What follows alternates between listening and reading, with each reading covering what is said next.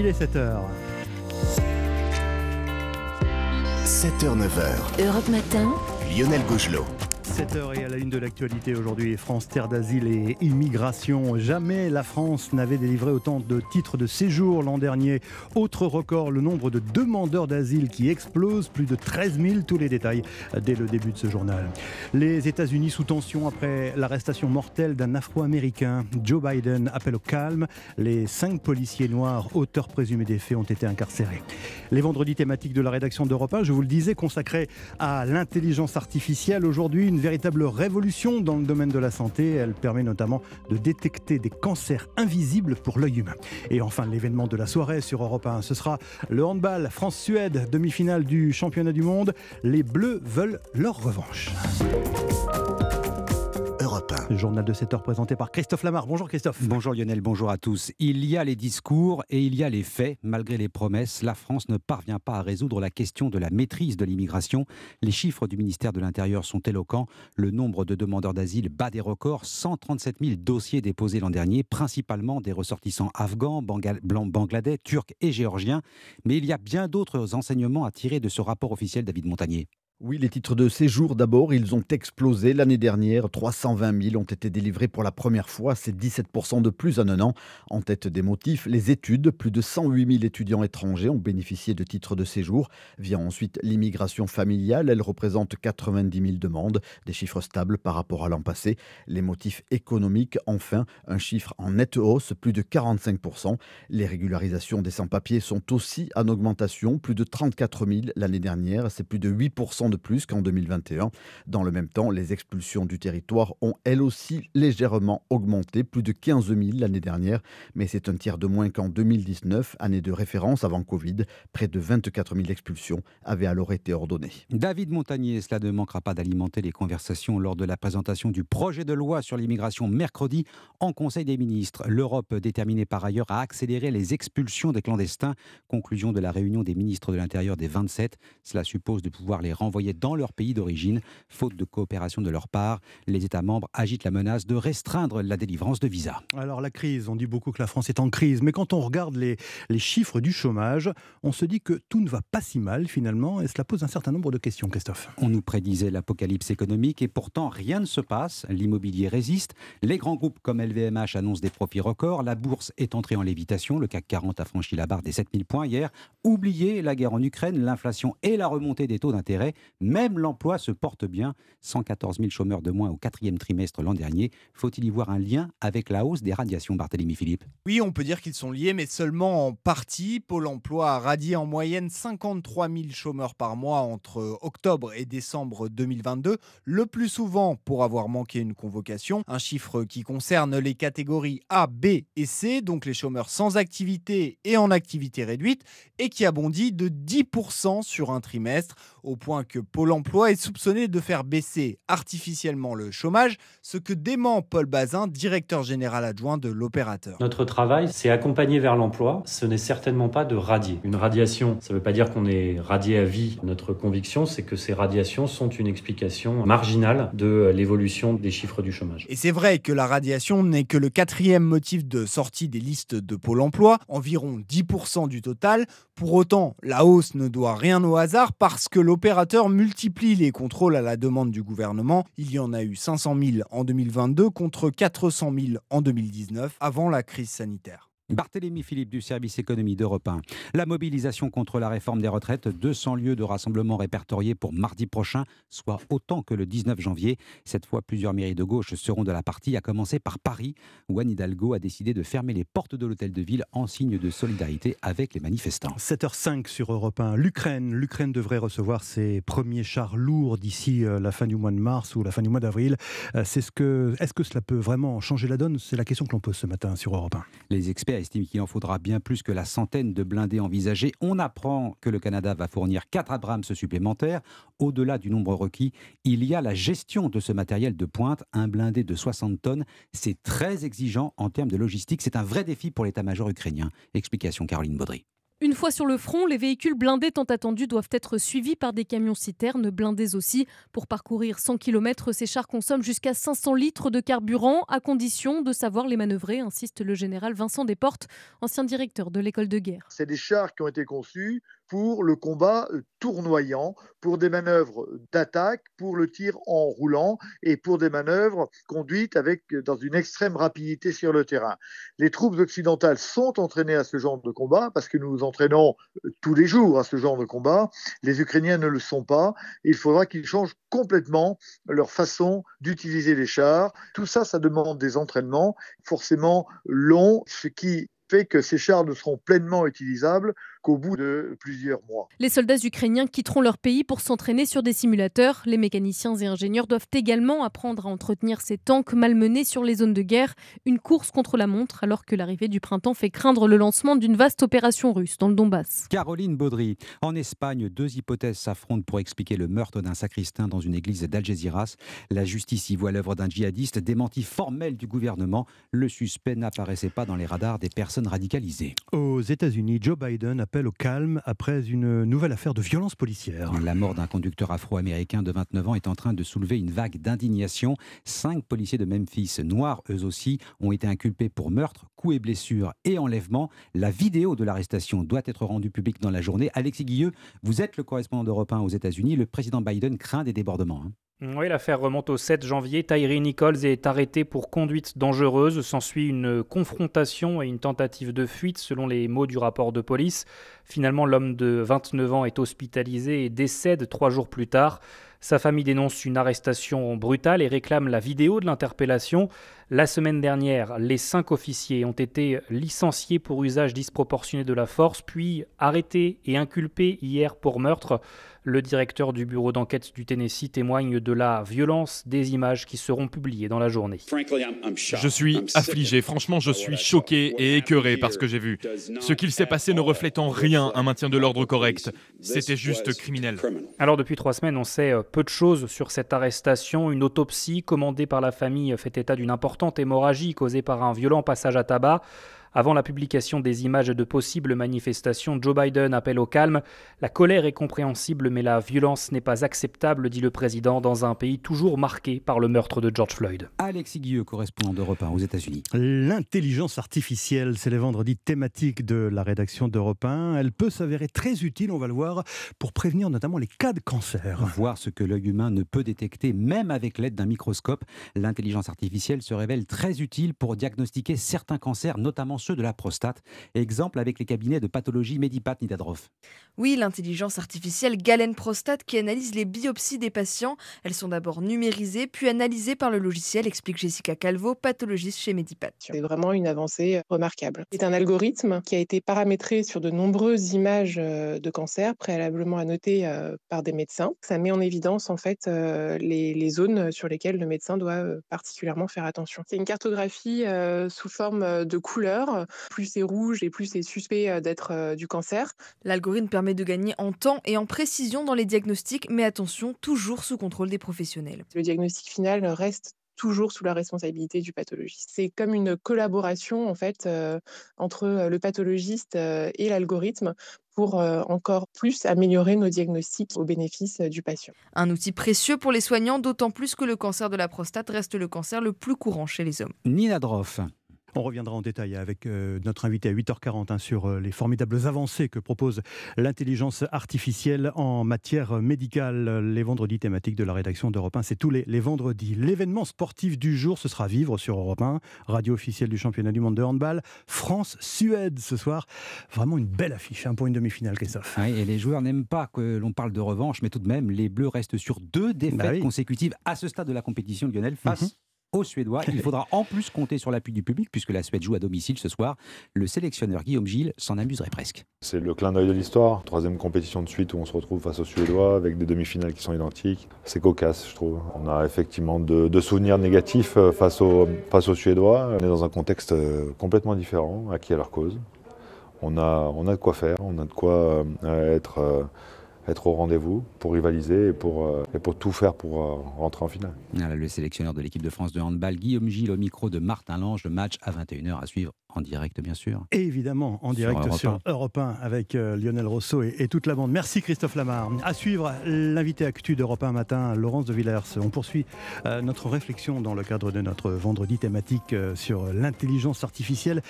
Laurence de Villers, elle est professeure d'informatique à la Sorbonne et avec elle, on va décrypter les enjeux de cette nouvelle révolution du 21e siècle, avec ses espoirs, mais aussi avec ses dangers. A tout de suite. Europe Matin, Lionel Gougelot. L'intelligence artificielle au cœur de notre vendredi thématique de la rédaction d'Europe 1. Elle est partout, cette euh, intelligence artificielle, dans nos voitures, dans nos téléphones, dans nos ordinateurs. Elle va peut-être nous envahir tout au long de ce 21e siècle. Bonjour Laurence de Villers. Bonjour Vous êtes Lionel. professeur d'informatique à la Sorbonne, spécialiste des interactions en machine. Merci d'être avec nous ce matin sur Europe 1 pour, pour éclairer un peu nos auditeurs quand même, hein, parce que je pense qu'il y a un vrai besoin aussi d'information et de pédagogie sur les défis que pose la, la révolution de cette euh, intelligence artificielle. Je le disais, c'est un enjeu du 21e siècle, elle est déjà très présente dans nos environnements, euh, cette intelligence artificielle. D'abord, comment on peut la définir euh, simplement? Parce que j'ai le sentiment, sans être un grand connaisseur, qu'il y a de multiples formes d'intelligence artificielle, Laurence de Villers. Vous avez raison, c'est une discipline, c'est beaucoup de choses différentes. Mais maintenant, ce qui marche très bien, ce qu'on voit à travers GPT, GPT-3, GPT-3, c'est qu'en fait, euh, c'est l'amalgame d'énormément de, corpus, de données, c'est-à-dire d'ensemble de données qui viennent de nos traces, hein, qui sont des dialogues, ou qui sont des choses qu'on va chercher sur Wikipédia, etc., donc, qui permettent à un algorithme d'apprendre un, enfin, un, certain niveau de connaissance. Alors, il faut tout de suite dire Qu'est-ce qu'il a derrière? Qu'est-ce qu'il a dans le ventre, cet algorithme? Il s'est nourri de ces données euh, de Wikipédia en 2021, là, pas après. Et il en fait, en fait, des statistiques sur la succession des caractères. Hmm. On n'est même pas au niveau du mot et du sens, on est au niveau de la possibilité de prédire les mots suivants, la séquence de mots suivants, mais non pas avec les mots, mais presque avec des sous-mots qui n'ont rien à voir, ni avec les racines, ni avec les hmm. préfixes, suffixes. Voilà. Ça, c'est pour euh, ChatGPT. Mais il n'y a pas que ça. Il y a les robots, il y a. Bien sûr que non. Alors, le robot, c'est un objet, c'est une plateforme hein, qui, peut effectivement se mouvoir et qui peut faire des gestes et tout, et qui a plein de modules d'intelligence artificielle. Hmm. Alors, ce qu'on sait faire, c'est l'intelligence artificielle faible, c'est-à-dire dédiée à une tâche particulière. Et en cela, elle peut être bien meilleure que nous. On le voit pour l'aide aux médecins, pour lire des radios. Mhm. On le voit dans d'autres secteurs. Il faut absolument apprendre à l'utiliser. Est-ce que l'intelligence euh, artificielle, c'est forcément une reconstitution du fonctionnement du cerveau humain? Absolument pas. Moi, j'ai travaillé sur ces sujets de réseau de neurones pour ma thèse en 92. Bon, alors le neurone qu'on modélise, c'est juste un automate à seuil. Tous les mathématiciens ou ceux mhm. qui ont fait un tout petit peu euh, de ces sujets scientifiques vont comprendre que c'est quand même assez simple. On somme une activité qui arrive sur un neurone, le centre, la cellule, et suivant qu'elle dépasse ou pas un certain seuil, on va la propager à une autre cellule. Dans notre cerveau, on a une centaine différentes avec une architecture particulière. Mmh. Dans ces machines, c'est toujours le même. C'est un peu une cellule de l'air visuel et l'architecture est totalement artificielle et faite par des ingénieurs. Mais euh, cette intelligence artificielle, Laurence de Villers, elle n'existe pas sans euh, le génie humain. Évidemment. Elle est créée par le, cerveau humain. Elle est créée par le cerveau humain. Elle est créée sur l'idée de mimétisme, mais avec une simplification énorme. Ce qu'on a compris, c'est que dans notre cerveau, on n'a pas des variables comme ça qui nous disent ces machins, ces trucs. On reconstruit euh, et la mémoire a des traces et on la reconstruit avec ce qu'on perçoit. Hmm. Et les machines, on leur apprend à faire ce genre de choses. Donc elles ont, par exemple, des, chiffres, des matrices de nombres. C'est ça qu'on apprend. Hein. On hmm. modifie des petits points à l'intérieur de ces machines. C'est absolument pas explicable. On parle de boîte noire. Il faut pouvoir comprendre les concepts derrière et pouvoir rassurer et pouvoir utiliser au mieux. On va en reparler sur cette, euh, comment dirais-je, sur cette éthique finalement hein, de, l'intelligence artificielle. Euh, mais comment dirais-je cette, cette, intelligence artificielle, elle doit être maîtrisée. Est-ce qu'un jour la machine peut dépasser l'homme, quoi, tout simplement? Ben non, c'est l'homme qui l'a créé. Ah oui, mais c'est. Euh, en fait, il a créé. Et vous le dites ça parce que vous êtes optimiste, mais euh, vous connaissez le fantasme qu'il y a autour de ça. Non, mais attendez, il se mélange à tout cela, des histoires euh, de fantasmes, de religion, hmm. de marketing, de pouvoir économique. Donc, laissons retomber un peu tout cela, essayons d'avoir une vision un tout petit peu pragmatique des choses, de bon sens. Finalement, qu'est-ce qu'elle sait faire, qu'est-ce qu'elle sait pas faire, et en quoi je peux être quand même un peu en décision. Hein. Mmh. Il ne faut surtout pas être paresseux dans cette histoire et déléguer tout aux machines. Mais comme vous l'avez dit ce matin, on peut faire aussi des choses très intéressantes avec. Mmh.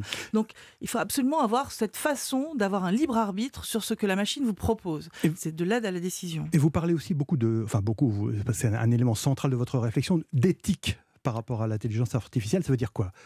L'éthique, ça veut dire que je, j'utilise quelque chose que je comprends, donc je comprends les concepts, c'est-à-dire que c'est transparent, ça peut être expliqué un peu mieux que maintenant. Par exemple, il y a peut-être des données qui viennent du monde anglo-saxon qui sont dans ce chat GPT, mhm. vous voyez? Donc on a mouliné des, du langage sans notre culture au final, au, fond. C'est-à-dire qu'il ne faut pas créer un monstre, quoi, tout simplement. Mais non, il, s'agit de créer des outils utiles pour notre bien-être, qui ne dépensent pas trop d'énergie, euh, qui soient euh, à peu près compréhensibles et qu'on arrive à limiter, si vous voulez, les risques de manipulation, mhm. de fausses euh, informations qu'on pourrait reproduire à gogo, et puis aussi de stéréotypes. Hein. On sait très bien que pour les femmes, par exemple, on va monter à l'échelle si on continue à faire que 80% du monde actuel soit masculin quand il programme, et 80% des objets, chatbots, etc., soient personnifiés avec euh, un, plutôt un monde féminin, une voix féminine, Sophia, Siri, tout ça, hmm. c'est des mondes bizarres pour Mais ça. Comment on va, comment dirais-je, comment on va réglementer tout ça? Comment on va légiférer tout ça? Alors, Étant chercheur, moi, je suis au fait de, l'état de l'art, si vous voulez, de hmm. ces différents systèmes, comment on peut les demain en plus actionner encore plus de choses.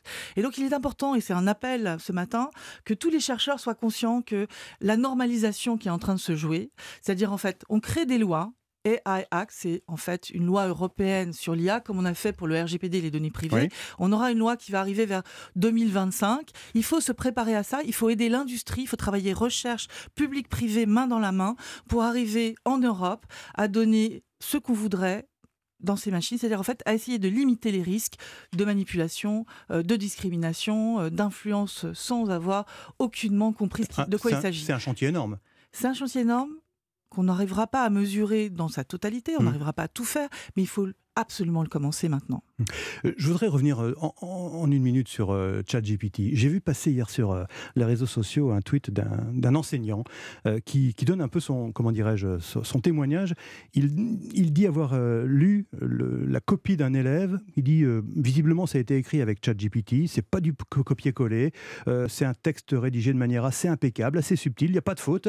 D'habitude, il avait 4 sur 20 à ses devoirs là, je vais lui mettre une super belle note. Qu'est-ce que je fais? C'est un sujet et le sujet central. Je pense que vous le pointez du doigt, c'est-à-dire qu'on n'est pas préparé en fait, à comprendre, à débusquer euh, ce que font ces machines.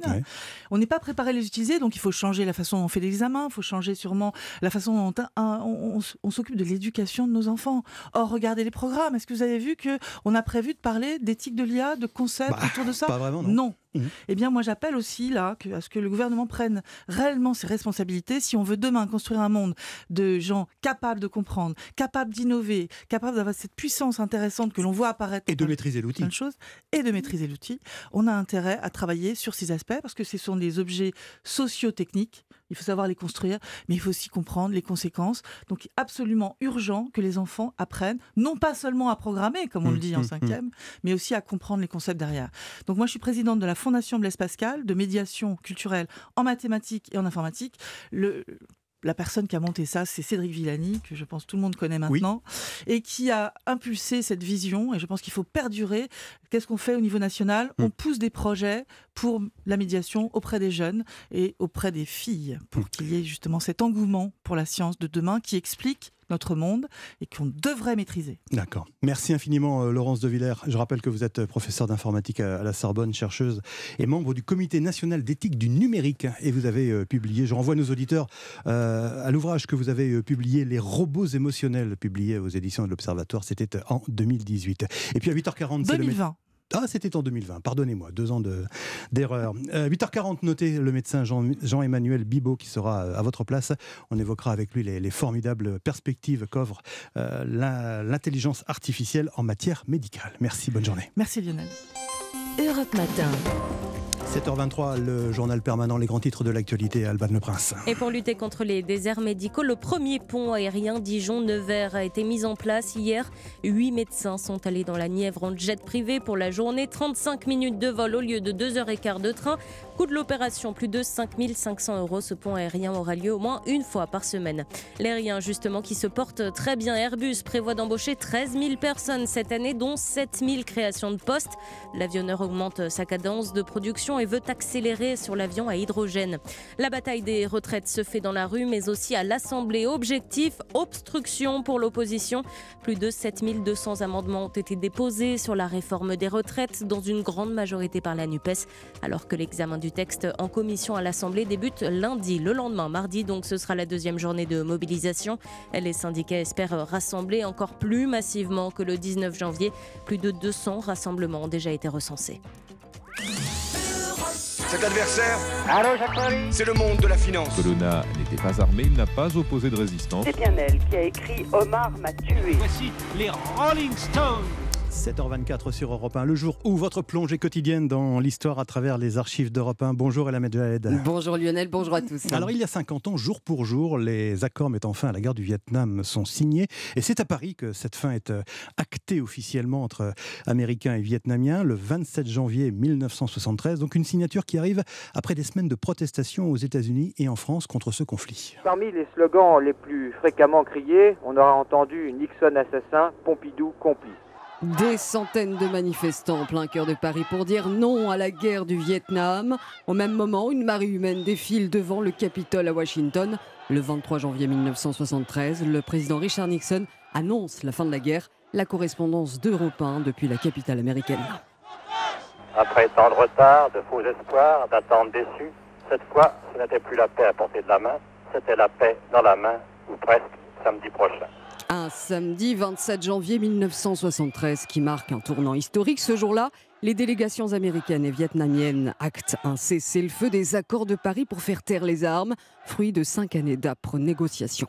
Monsieur Rogers et Monsieur Trin sont les premiers à signer. Tout de suite, dès qu'ils se sont assis, on a ouvert le texte des accords et le marathon des signatures a commencé.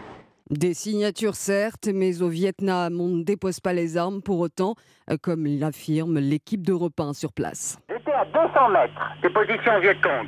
Je n'ai pas entendu de coup de feu à ce moment-là. Mais par contre, à 8h03, j'ai vu exploser les premières bombes, je les ai entendues et je me suis foutu dans le fossé.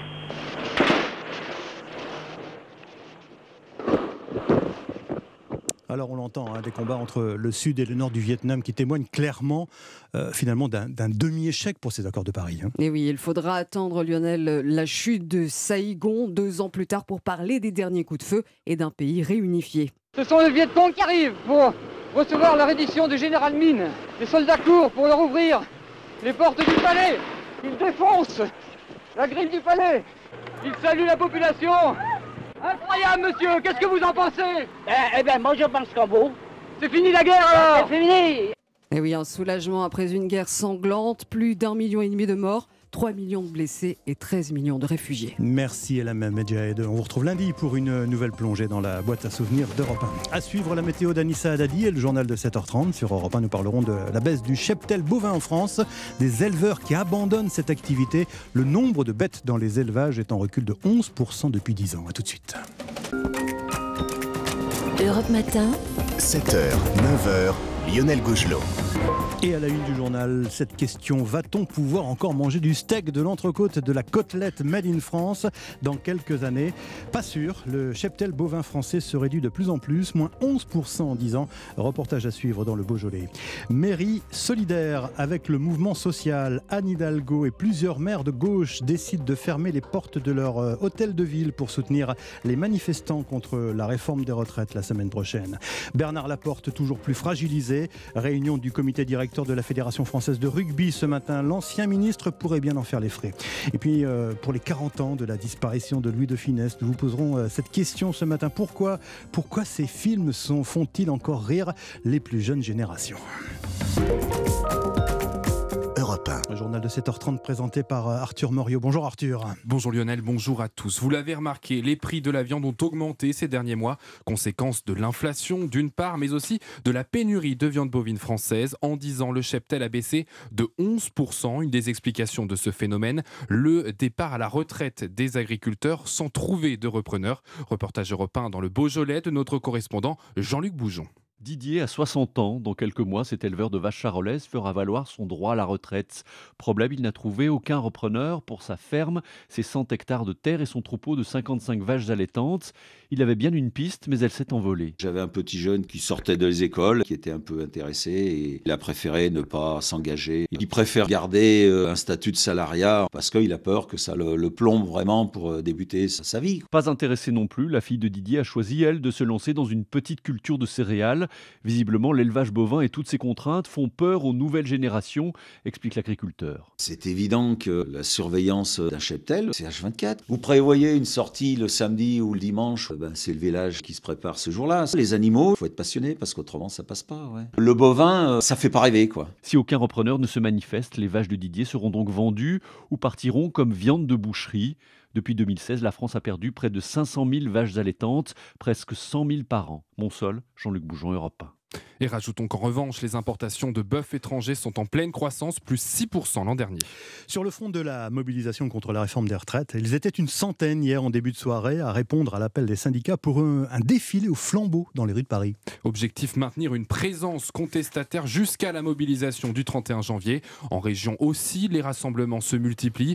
C'était le cas hier soir à Beauvais où cinq représentants de la NUP sont organisés un meeting contre la réforme des retraites avec un mot d'ordre ne pas relâcher la pression. Reportage européen d'Alexis de la Fontaine. Surprise générale ce jeudi soir à Beauvais, la salle municipale du Pré-Martinet est comble. Face aux militants, un front uni de la gauche et des syndicats. De quoi donner espoir au député écologiste Benjamin Lucas. Parce que cette unité-là, elle nous permettra de faire plier le gouvernement. L'objectif est clair, amener le plus de gens dans la rue, même si certains avouent qu'il sera impossible d'égaler la démonstration de force du 19. Mais pour l'insoumis Antoine Léaumont, pas question de baisser les bras. On essaye d'apporter nos petites pierres dans ce grand édifice. Et c'est vrai que ces meetings, bah, ça peut donner du peps, un peu de courage et euh, provoquer une augmentation de la mobilisation sociale. Mais attention à ne pas s'emballer, prévient le socialiste Philippe Brun. Je crois qu'il y a une erreur que nous ne devons pas commettre, c'est celle de vouloir préempter ou aller devant les syndicats. Et moi, je suis membre d'un parti politique, mais je sais que les partis politiques, ce ne sont pas ceux qui sont le plus populaires aujourd'hui dans le pays. Chacun à sa place donc, car mardi, la moindre erreur pourrait coûter très cher. Reportage européen d'Alexis de la Fontaine. Et notons que pour la journée de mobilisation du 31 janvier prochain, 200 lieux de rassemblement ont été recensés par l'UNSA. C'est autant que pour le 19 janvier dernier. Et justement, dans cette perspective, plusieurs maires de gauche entrent dans la danse. Hôtel de ville fermé en soutien à la contestation contre la réforme des retraites. Les maires de Montreuil ou Douai répondent à un appel du patron du Parti communiste français Fabien Roussel, mais aussi Anne Hidalgo, la maire de Paris, la capitale qui accueillera dans 18 mois les Jeux Jeux Olympiques. Aujourd'hui, Elisabeth Borne organise un comité interministériel à Matignon pour faire un point d'étape. la question de la sécurité sera évidemment évoquée. Un défi de taille pour les forces de l'ordre qui seront fortement sollicitées lors de l'événement et qui craignent pour leurs vacances, William Molinier. Oui, et le ministre de l'Intérieur, Gérald Darmanin, a déjà préparé le terrain. Il a annoncé publiquement policiers et gendarmes ne pourront pas partir en vacances durant l'été 2024. Toutes les troupes sont réquisitionnées en cause un calendrier très serré. Les 80 ans du débarquement, l'euro de football, certes en Allemagne, mais qui pourrait avoir des répercussions de voie publique dans l'Hexagone. Et bien sûr, les Jeux Olympiques de Paris. Un été sous très haute tension qui déjà donne des sueurs froides au service RH de la police. La grogne pour l'instant est relativement contenu. On ne peut pas nous obliger à ne pas prendre de vacances, agace un gardien de la paix parisien. Un gradé temporise. Les JO en France, c'est une fois tous les 100 ans. On peut s'organiser correctement deux ans avant pour être sur le pont. Reste que pour les familles monoparentales, cela risque de virer au casse-tête. Pour mieux faire passer la pilule, on parle ici et là d'une prime spéciale JO qui serait déjà dans les cartons de la place Beauvau. William Molinier du service police-justice d'Europe 1. 7h36 sur Europe 1. La Fédération française de rugby dit non à la proposition de Bernard Laporte de désigner Patrick Buisson comme président délégué. Il n'a pas pu obtenir la confiance des clubs. C'est un nouveau coup dur pour Bernard Laporte, déjà forcé de se mettre en retrait après sa condamnation pour corruption. Le sort de l'ancien ministre est-il scellé? Le comité euh, directeur de la FFR qui se réunit euh, ce matin avec Selmer répondra à cette problématique. Oui, les murs risquent une nouvelle fois de trembler au siège de la Fédération française à Marcoussis. Bernard Laporte espérait que le comité directeur programmé ce matin entérinerait le choix de Patrick Buisson comme président délégué. Mais hier, après trois jours de consultation, les clubs ont dit non à la désignation de celui qui est actuellement en charge du rugby amateur à la fédération. Attendu ce matin à Marcoussis, la ministre des Sports devrait demander au comité directeur de prendre ses responsabilités. Deux options principales sont désormais sur la table. Premièrement, soumettre au vote des clubs une autre candidature pour occuper ce poste de président délégué. Seconde option, que la porte démissionne et que des élections soient organisées, ce que réclame l'opposition. Mais dans l'entourage du président de la fédération, on met en avant qu'un changement de gouvernance à quelques mois de la Coupe du Monde risquerait de déstabiliser l'équipe de France. Axel May du service des sports d'Europe. Attention, parmi les auditeurs qui nous écoutent ce matin, il y a peut-être un millionnaire sans le savoir. Et oui, la Française des Jeux lance un appel sur les réseaux sociaux pour retrouver le joueur ayant validé son ticket Euromillion en Charente le 2 décembre dernier. À la clé, 1 million d'euros. Mais le chanceux n'a plus que trois jours pour se manifester. Après le 30 janvier, ce sera trop tard et le million sera empoché par l'État français. Ce serait dommage. Et pour terminer, une petite devinette. Si je vous dis Septime, Stanislas Lefort ou encore le commissaire Paul Juve. Trop facile. Louis de, de Funès. Évidemment, Louis de Funès et ses rôles emblématiques dans les grands films du cinéma français, comme La Grande Vadrouille ou Le Gendarme de Saint-Tropez. Aujourd'hui, cela fait 40 euh, ans que l'acteur nous a quittés, mais Louis de Funès continue de nous émerveiller, et même chez les plus jeunes d'entre nous. une exposition, lui d'ailleurs, consacrée jusqu'à dimanche au Cellier, c'est une commune de, de Loire-Atlantique où l'acteur euh, a vécu et où il est désormais euh, enterré. enterré. Reportage européen et vous de Charles Guyard. C'est mon acteur préféré. Il est trop drôle, et moi aussi, c'est mon acteur préféré. Pour les écoliers du Cellier, c'est une évidence, leur idole au cinéma repose dans le cimetière de la commune. C'est Louis de Funès Plus qu'un nom, l'acteur et surtout ses gags restent une référence pour ses enfants d'à peine 8 ans. Il fait plein de grimaces rigolotes, il est drôle et il danse, il faisait des blagues. Et pour ses fans de nouvelle génération, les affiches et autres objets de collection exposés, comme le fameux képi de Cruchot, sont l'occasion de replonger dans la filmographie de Louis de Funès. Il y a Fantomas, la Grande Vadrouille, le gendarme à New York, le gendarme et les gendarmes j'ai rien compris, recommencer. Les gendarmettes. Ça, c'est de la soupe Et ben après, le soir, il pétait et il y avait une soucoupe volante. Par contre, c'est Nick, il est mort parce que ces films, ils ont l'air très très drôles. On peut les voir en rediffusion, je te rappelle. Et les avatars et autres productions Pixar n'ont qu'à bien se tenir. 40 ans après sa mort, Louis de Funès est toujours indémodable, même chez les plus jeunes. Ah, je suis vraiment très doué. Reportage européen et vous de Charles Guyard en Loire-Atlantique. Merci Arthur Muriot, c'était le journal de 7h30. À suivre la chronique internationale. Nous irons à Pékin retrouver le correspondant d'Europe 1 en Chine, Sébastien de Belzic. La Chine, bientôt première puissance de l'intelligence artificielle. Et puis euh, ce sera euh, Nicolas Caro avec un grand classique de la littérature, Le Comte de Monte Cristo. Et Stéphanie Loire pour la musique, le retour d'Aya Nakamura. C'est ce qui s'appelle un grand écart. A tout de suite. Europe Matin, Lionel Gougelot. Dans un instant, les perles de culture de la matinale d'Europe 1. D'abord, le livre du jour, Nicolas Caro. Bon, tout simplement le plus grand roman de tous les temps.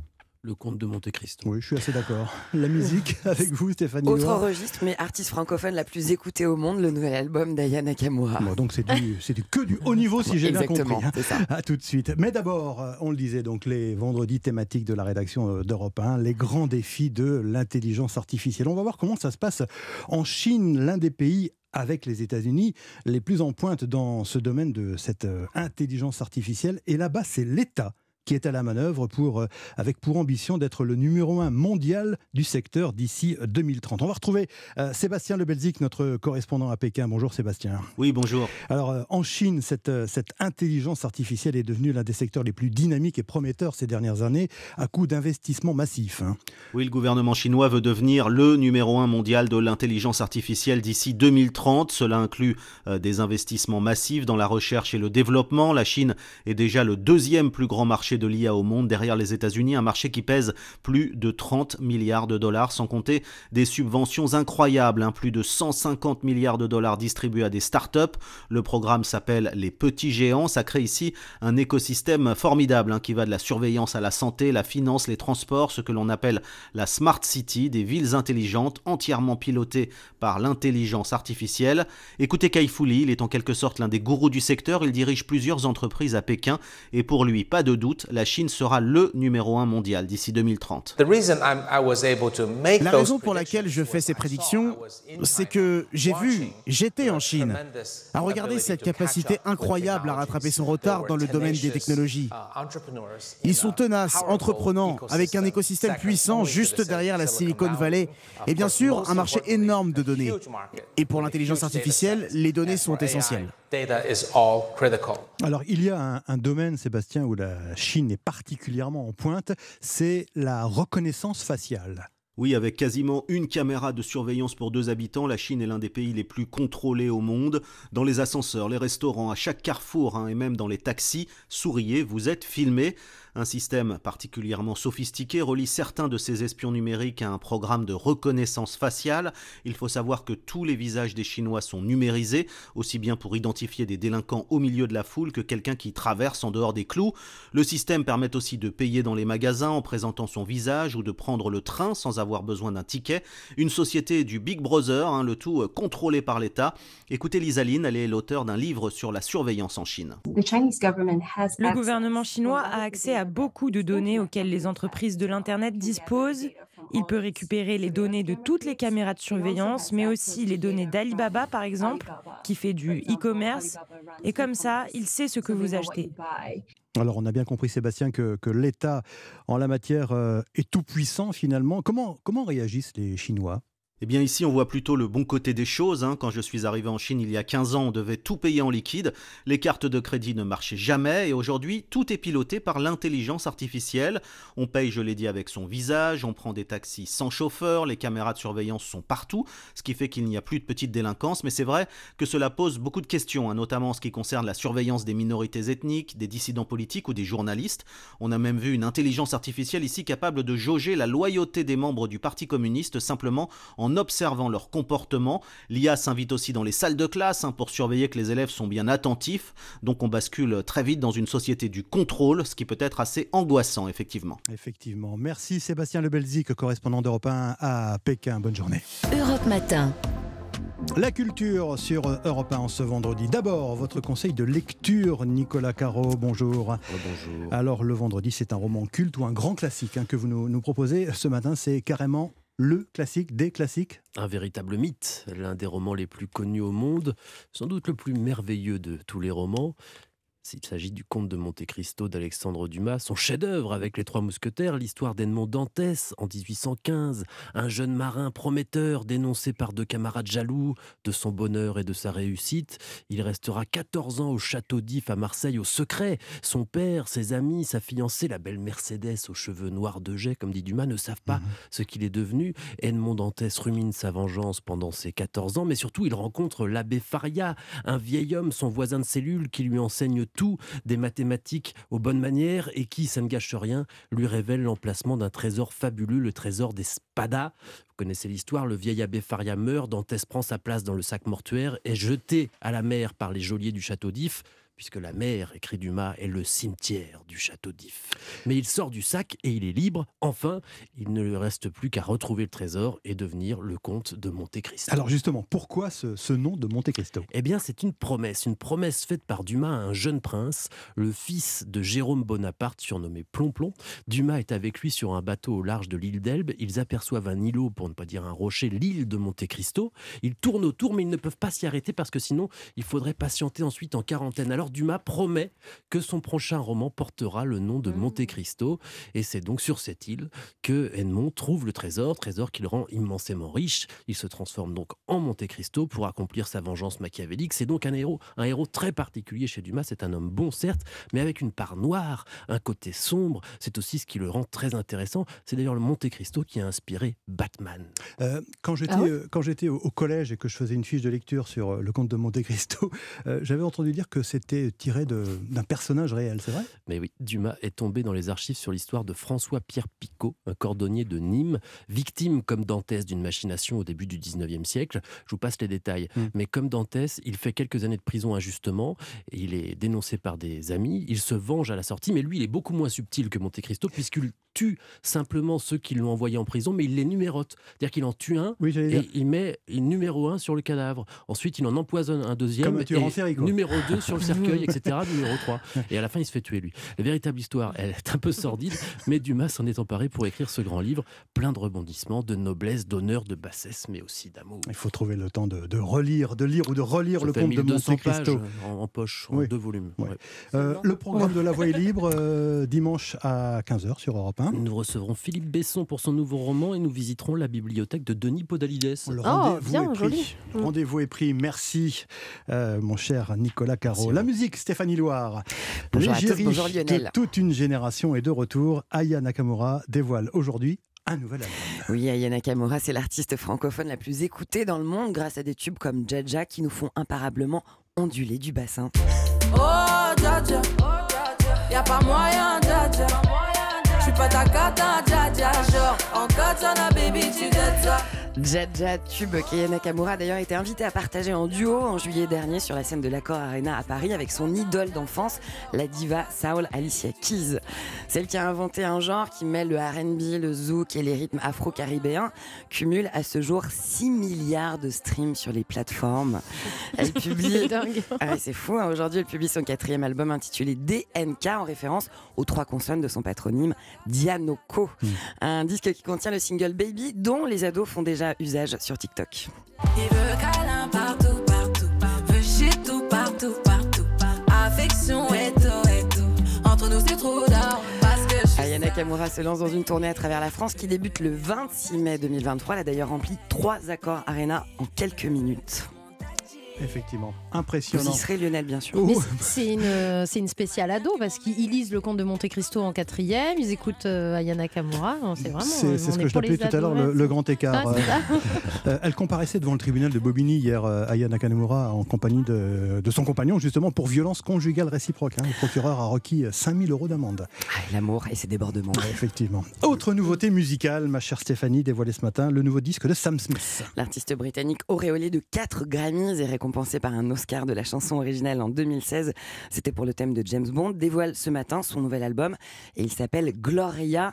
On y retrouve 13 pistes dont un duo avec Ed Sheeran et l'énorme tube Unholy avec la star transgenre allemande Kim Petras.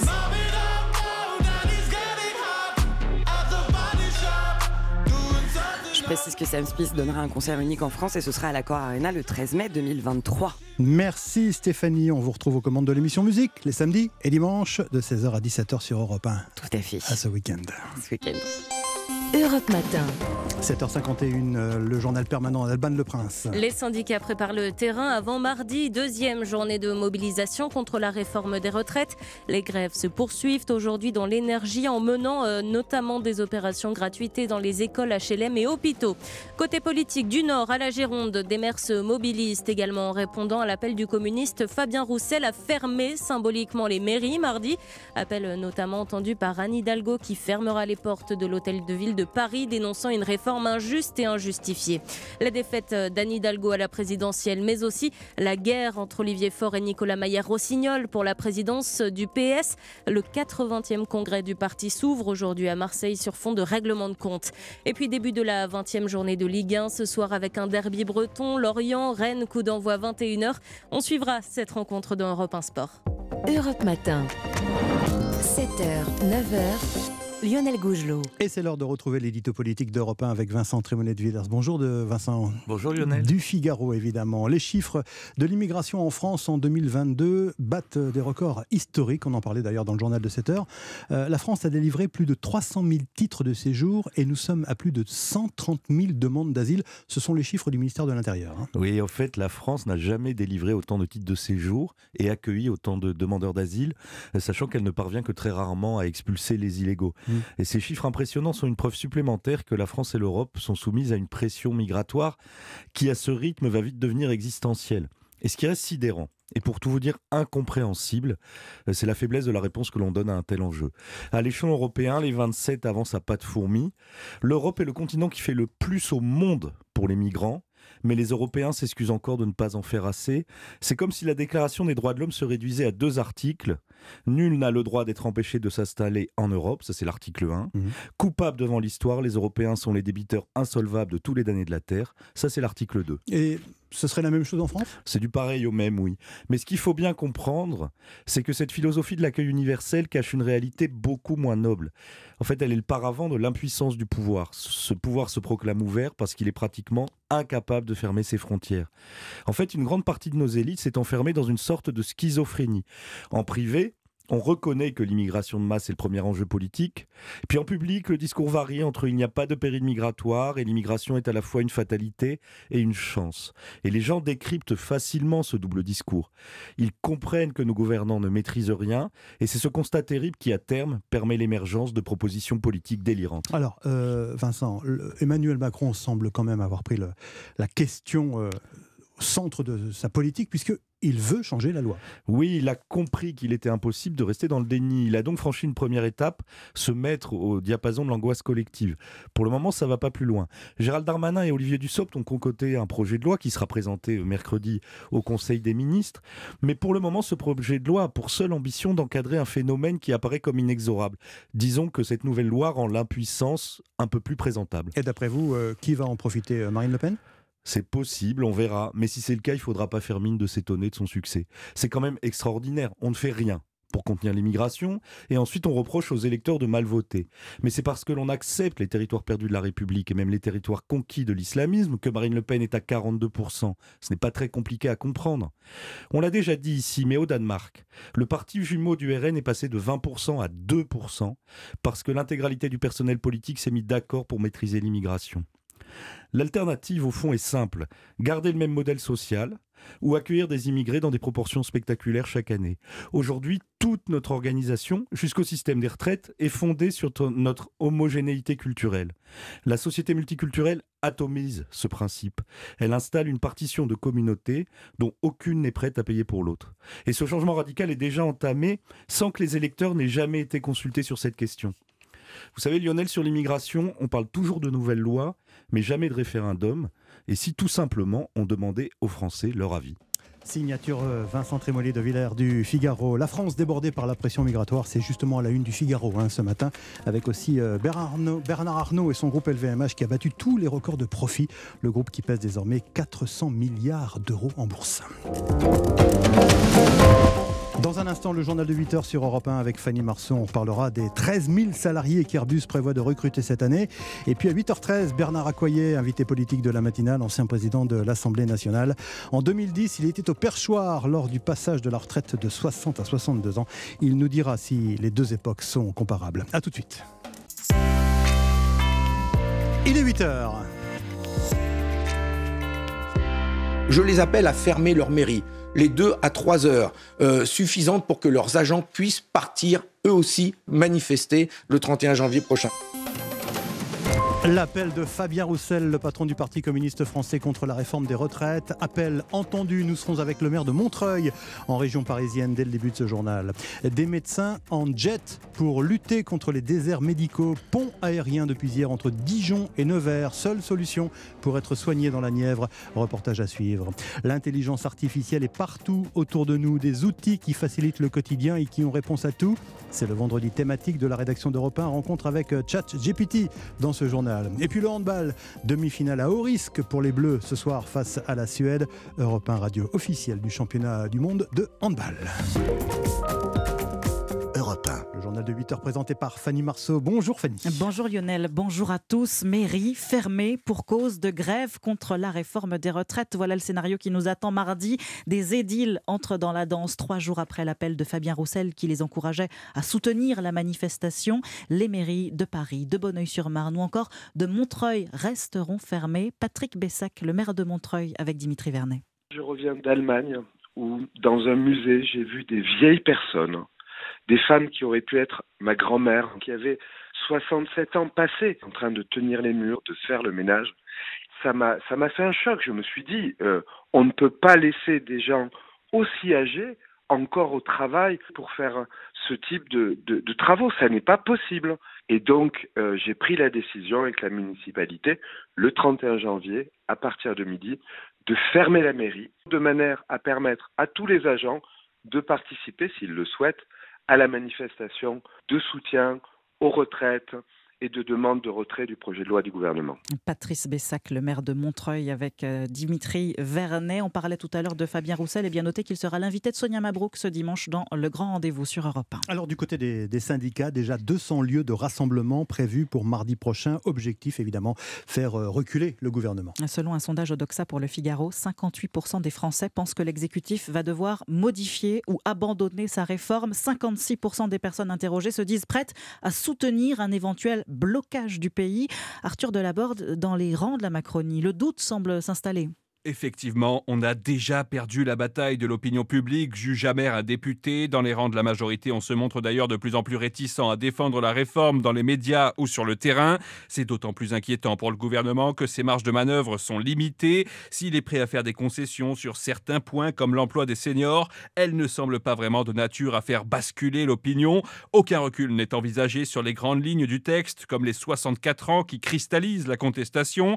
En parallèle, sur le plan politique, le soutien indispensable des LR est de plus en plus précaire. Pour l'instant, une quinzaine de députés les républicains, soit environ un quart du groupe, refusent de voter le texte. Autrement dit, si le scrutin devait avoir lieu aujourd'hui, la réforme serait bloquée par l'Assemblée. Si le gouvernement ne réussit pas à convaincre lors du débat parlementaire, il ne lui restera alors que la solution du passage en force, ce qui risquerait d'attiser la colère. Arthur Delaborde du service politique d'Europe 1.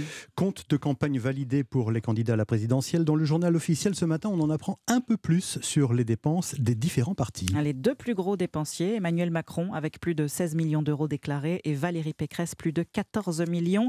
Les seuls détails qui manquent sont ceux concernant Marine Le Pen, publication suspendue car la candidate du RN conteste les corrections de la Commission nationale des comptes de campagne. Elle a saisi le Conseil constitutionnel. 8h et presque 5 minutes sur Europe 1. 79 milliards d'euros de ventes en 2022. LVMH, c'est le moins que l'on puisse dire, se porte comme un charme. Avec un résultat net de 14 milliards d'euros. C'est 17% de plus que l'an dernier.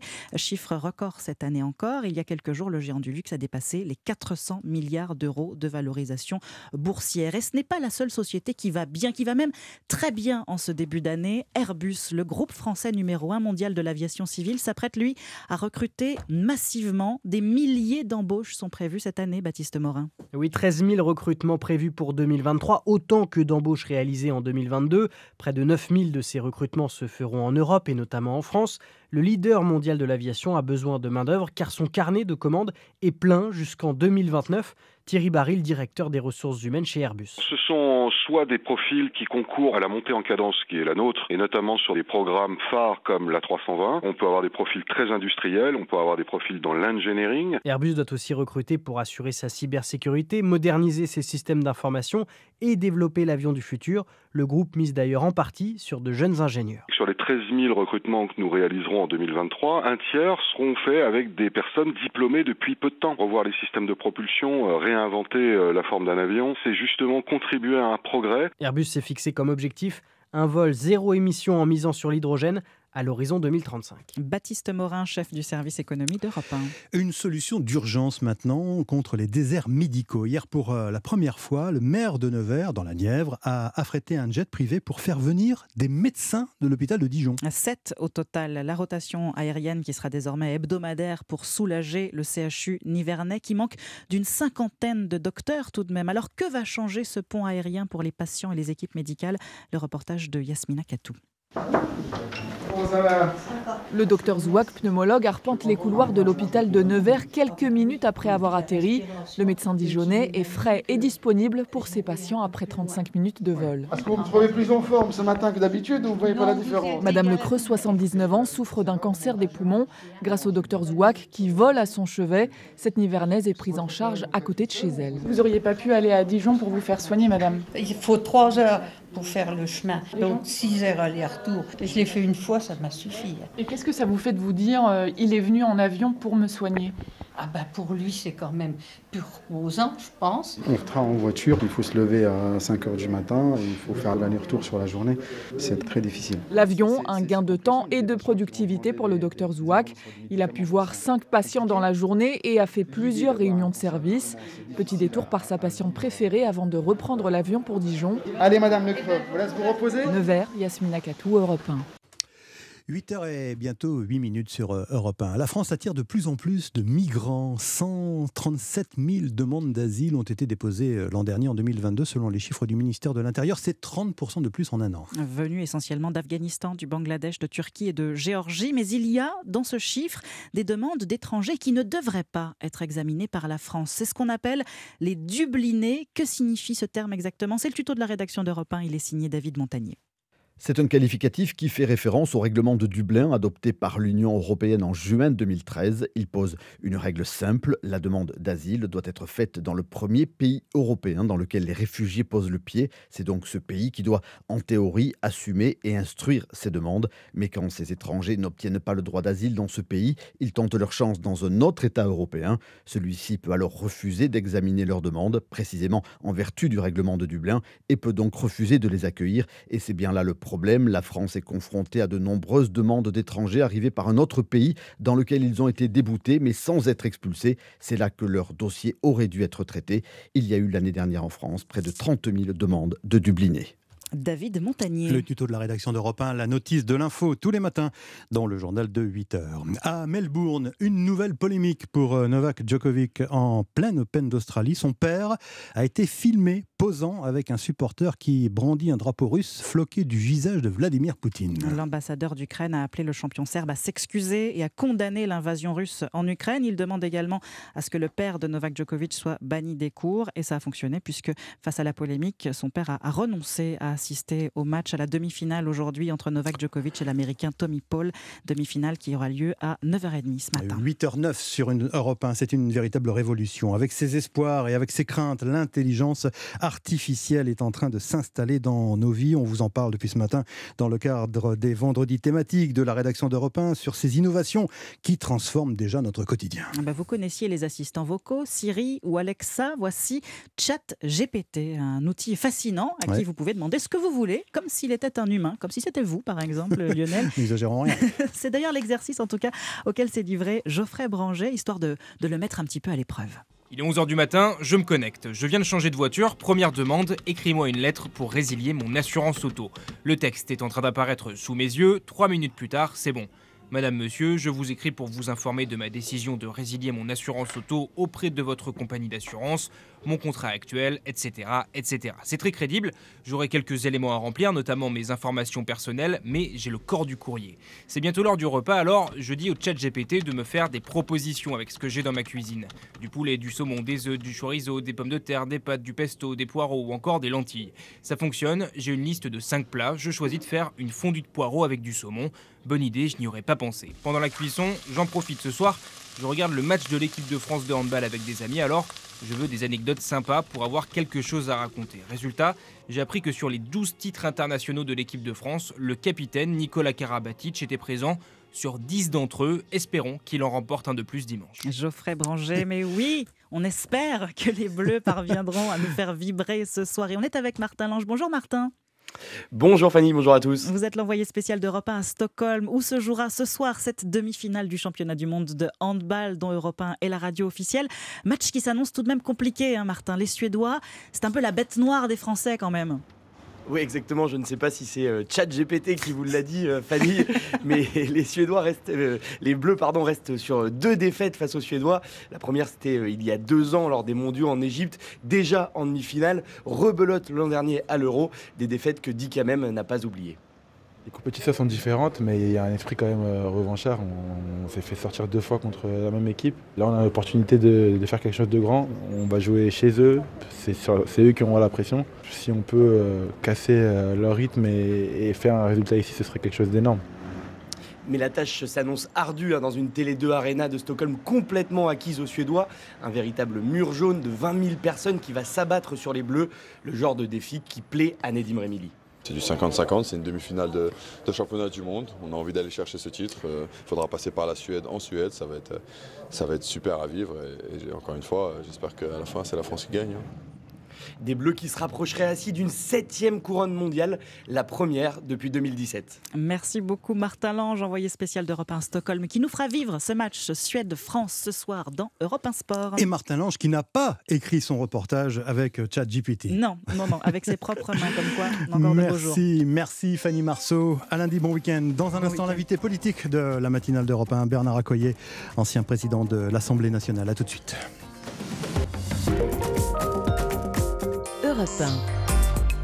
Bonjour Bernard Accoyer. Bonjour. Bienvenue sur Europe 1, ancien président de l'Assemblée nationale et président de l'organisation Patrimoine nucléaire et climat. Vous nous direz dans quelques instants si vous êtes euh, rassuré par euh, la politique de relance du nucléaire euh, initiée par le gouvernement et le président de la République face à la crise de l'énergie. Mais d'abord, Bernard Accoyer, vous étiez président de l'Assemblée nationale en 2010 lors de la réforme des retraites engagée à l'époque par le gouvernement de François Fillon qui faisait passer, on le rappelle quand même, hein, le départ à la retraite de 60 à 62 ans et elle avait fait aussi descendre des centaines de milliers de personnes dans, les rues.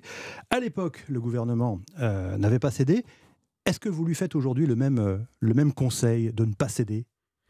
Oh, J'ai pris mes distances avec la vie politique, mais je reste euh, l'ancien président de l'Assemblée pour cette période et j'ai en mémoire très précisément cet épisode qui était différent de l'épisode que nous connaissons aujourd'hui par certains côtés, parce qu'il y avait des conditions majorité à l'Assemblée qui étaient réunies pour euh, le gouvernement, mais il y avait euh, dans euh, les forces syndicales une opposition également qui avait mobilisé dans le pays.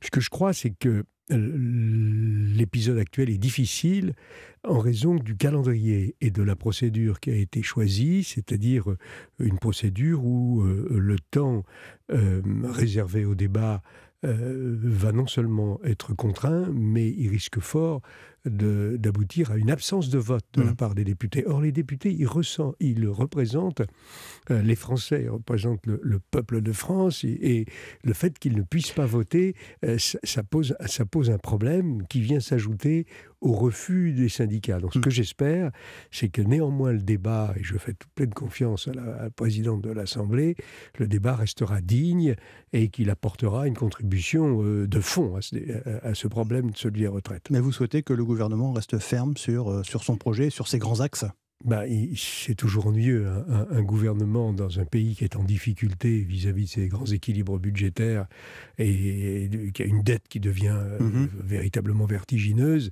et qui n'arrive pas à réformer, ce serait ennuyeux. Donc je pense que l'intérêt du pays, c'est que le gouvernement tienne. Et pourtant, euh, Eric Woerth le reconnaît lui-même, les tensions sociales euh, sont plus fortes aujourd'hui en 2022 qu'à l'époque en 2010.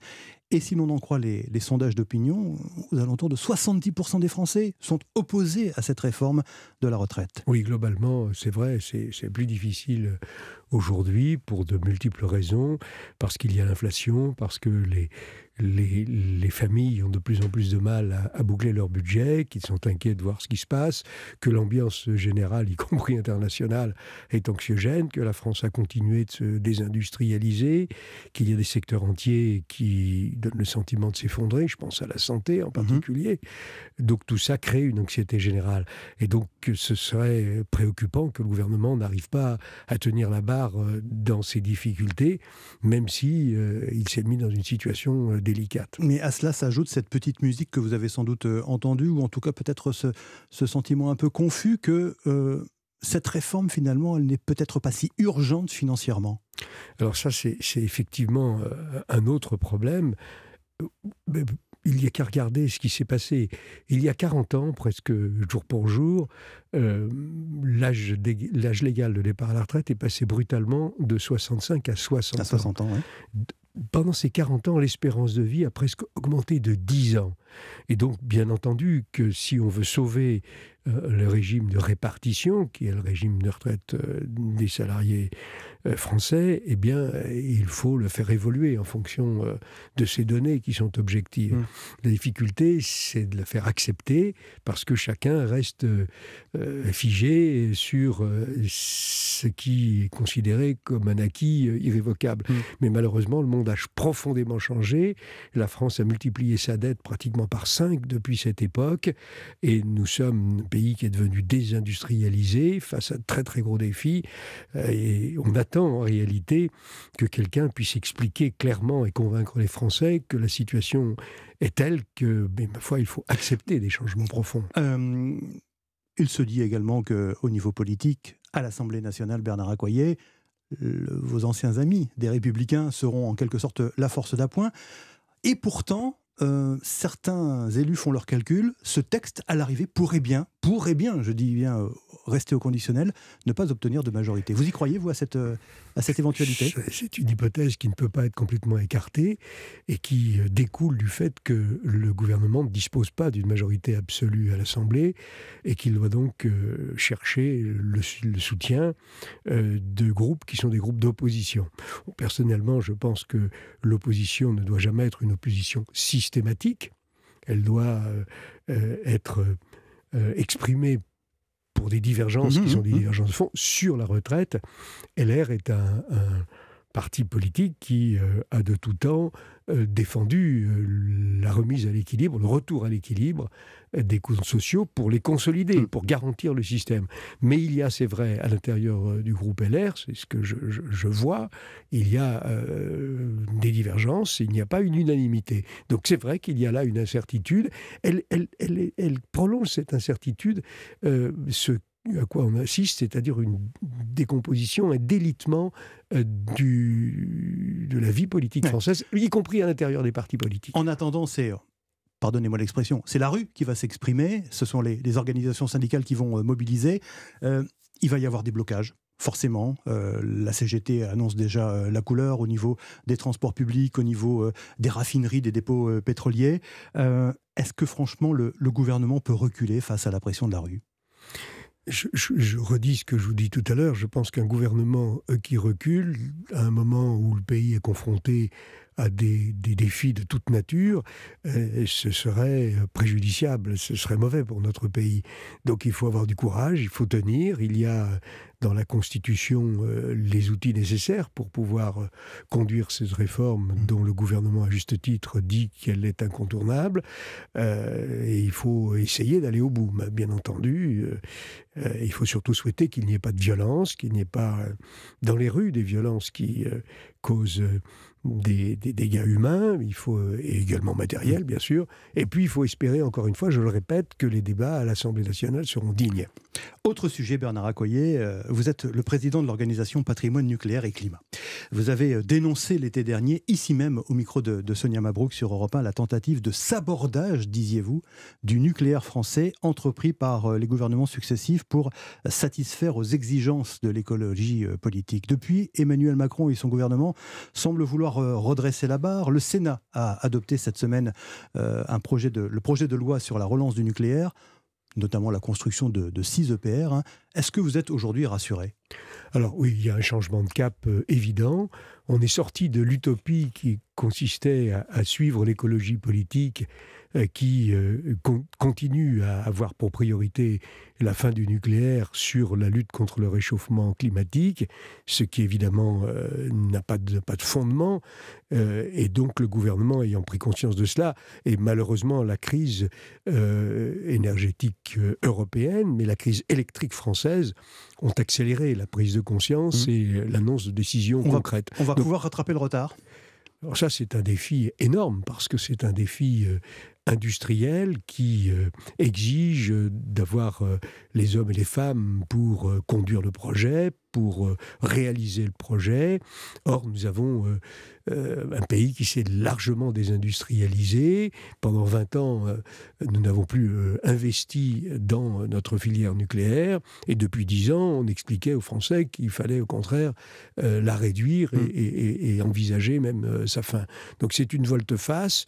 Je suis heureux de cette volte-face, mais néanmoins, le temps perdu sera difficile à rattraper. Je rappelle que 44 réacteurs nucléaires sont désormais euh, en service sur les 56 hein, que compte le parc euh, nucléaire français. Euh, ce projet de loi dont, je parlais, il vise notamment à faciliter, à simplifier les, procédures pour accélérer, hein, disons les, choses simplement, la construction de, de nouveaux réacteurs faut pas que ça se fasse aux dépens de la, sécurité, Bernard Accoyer.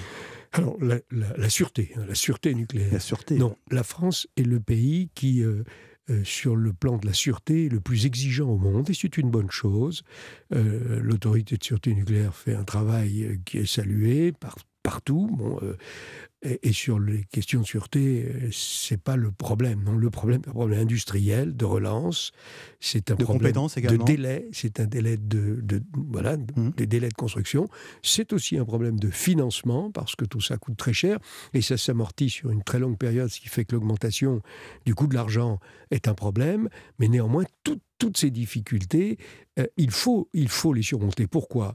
Ben Parce qu'on le voit bien, le prix de l'énergie est à l'origine de tout. Le pouvoir d'achat des ménages, mais aussi euh, la, compétitivité du pays, notre capacité à arrêter la désindustrialisation et à relancer notre, enfin, réindustrialiser le pays, c'est un projet d'ensemble. Il est vital. Je pense même à titre personnel que c'est une des dernières chances que la France doit absolument saisir pour se donner un objectif, une voie, un projet qui puisse rassembler les Français en disant nous allons retrouver ce que nous n'avons pas su euh, suffisamment euh, préserver. Mais les résistances politiques euh, du mouvement écologiste, pour, dire, pour parler généralement, elles sont encore présentes. C'est une idéologie, l'écologie politique la plus radicale. Et, et le lobby antinucléaire est un lobby complexe. C'est un lobby où il y a des intérêts commerciaux, c'est un lobby où il y a des intérêts étrangers, et c'est un lobby qui euh, est très puissant et qui euh, dispose de soutiens euh, qui sont insoupçonnés et qu'il serait intéressant d'investiguer d'ailleurs.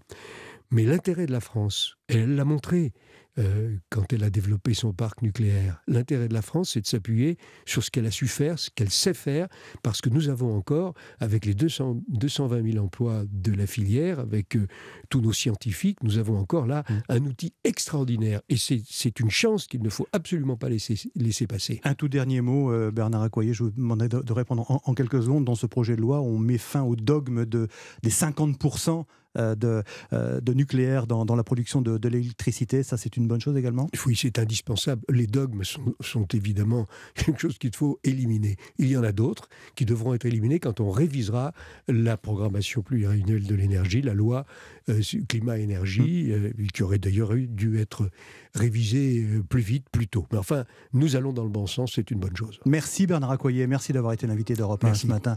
Merci, bonne journée à vous ainsi qu'aux auditeurs d'Europe 1. À suivre le journal de 8h30 avec euh, Christophe Lamar et c'est Catherine Ney que l'on retrouve pour euh, la signature Europe 1 du vendredi. À tout de suite.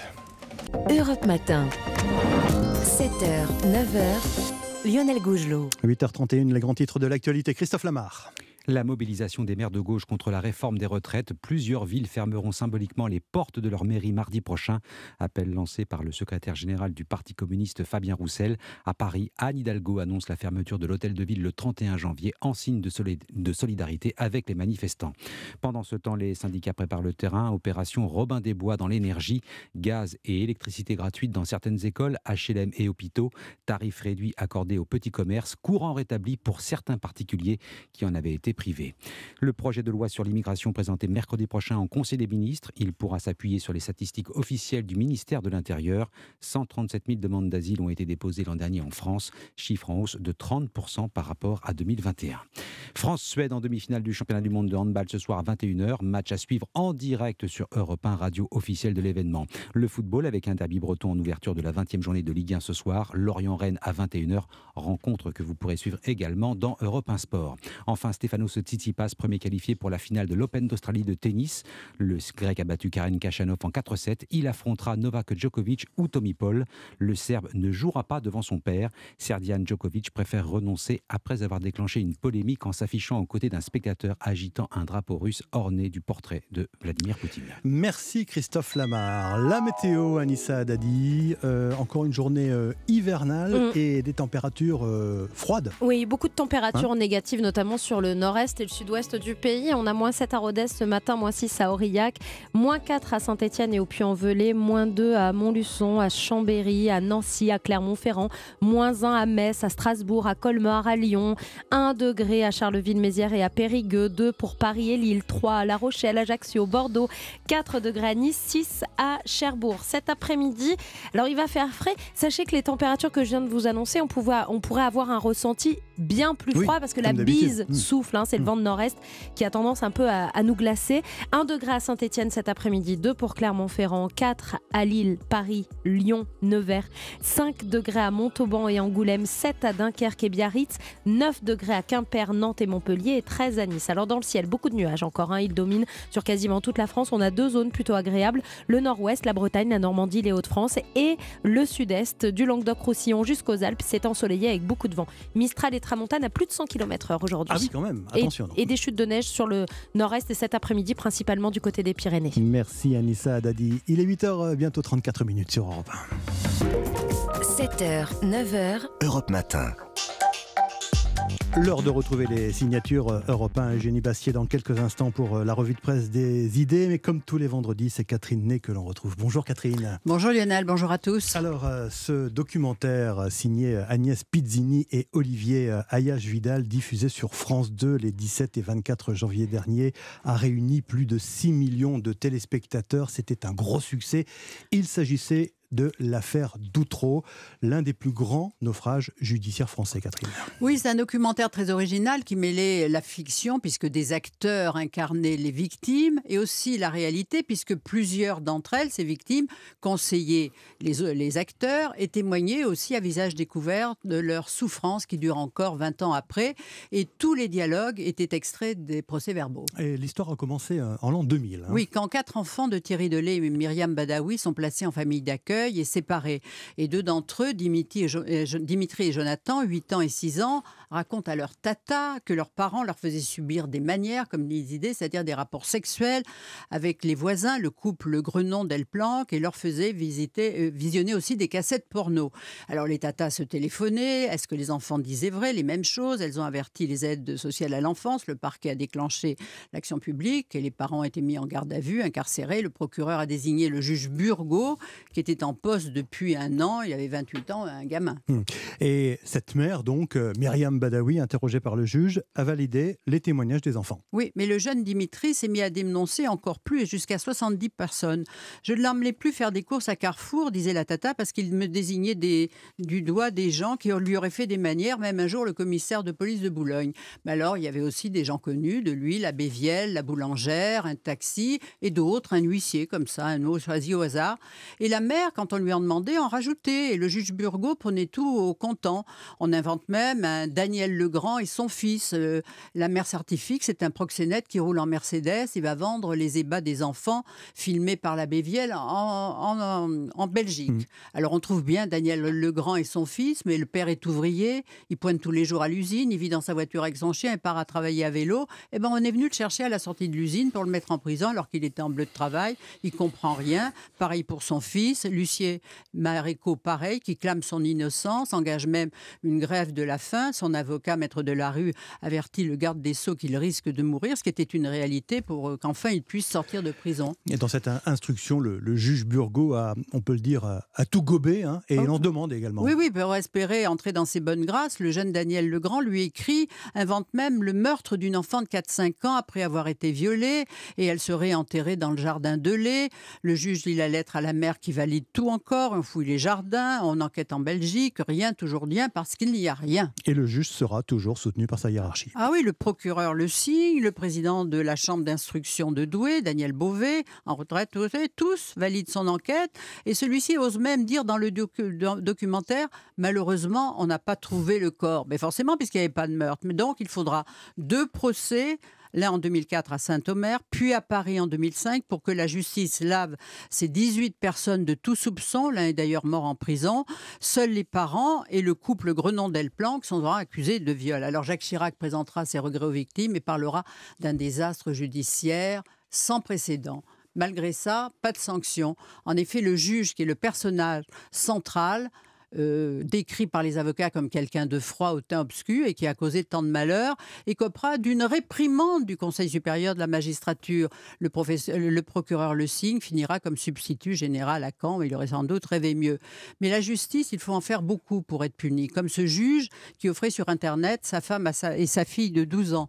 Mais le juge n'a jamais tort. Dans son discours d'adieu, c'est très intéressant, le procureur général François Molins le dit carrément, afficher pour la justice une forme de mépris inspirer à l'opinion des sentiments bas sur son prétendu laxisme ou mettre en cause la légitimité de son action avilit l'instruction et en définitive blesse la République. Voilà, on n'a pas le droit de critiquer la justice.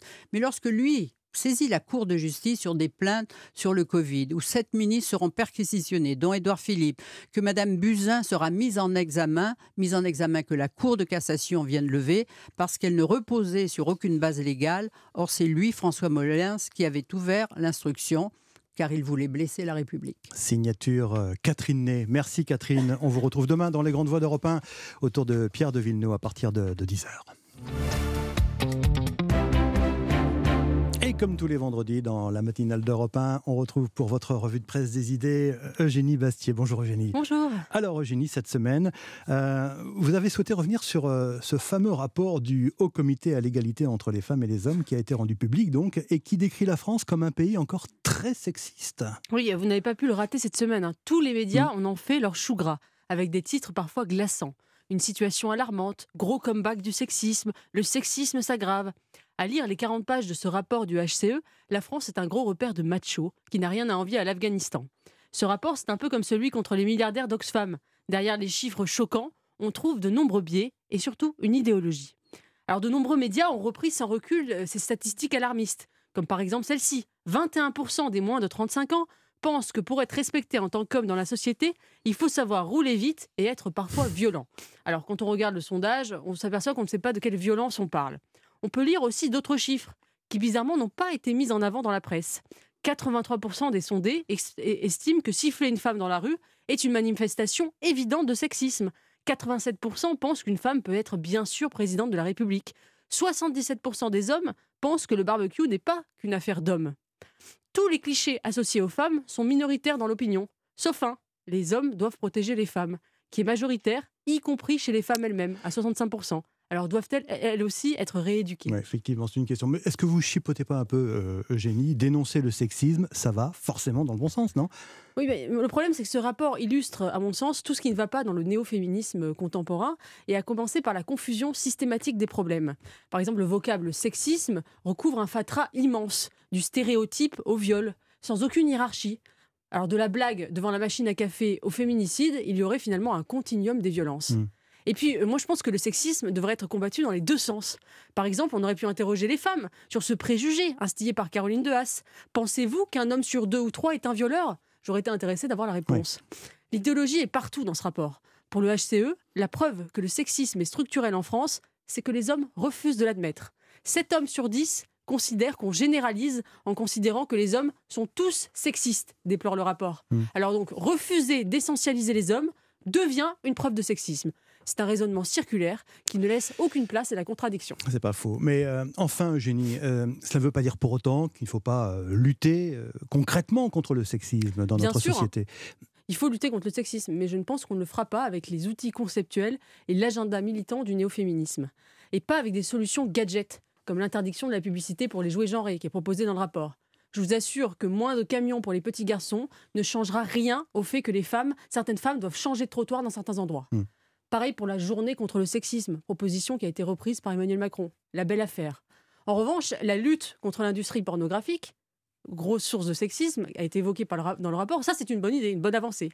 Alors, finalement, moi, je- ce que je- ce j'en conclus, c'est que pour combattre le macho, il ne faut pas déconstruire les hommes, mais au contraire les construire. Il faut cesser de fustiger la virilité comme uniquement toxique, mais au contraire éduquer à une virilité ajustée et équilibrée. La revue de presse des idées tous les vendredis avec Eugénie Bastier. Merci Eugénie, excellente journée. A tout de suite avec notre invité Jean-Emmanuel Bibot. Il est euh, radiothérapeute en cancérologie. Il publie un livre passionnant sur la révolution de l'intelligence artificielle en médecine. Vous savez, c'est le thème des vendredis thématiques de la rédaction d'Europe 1.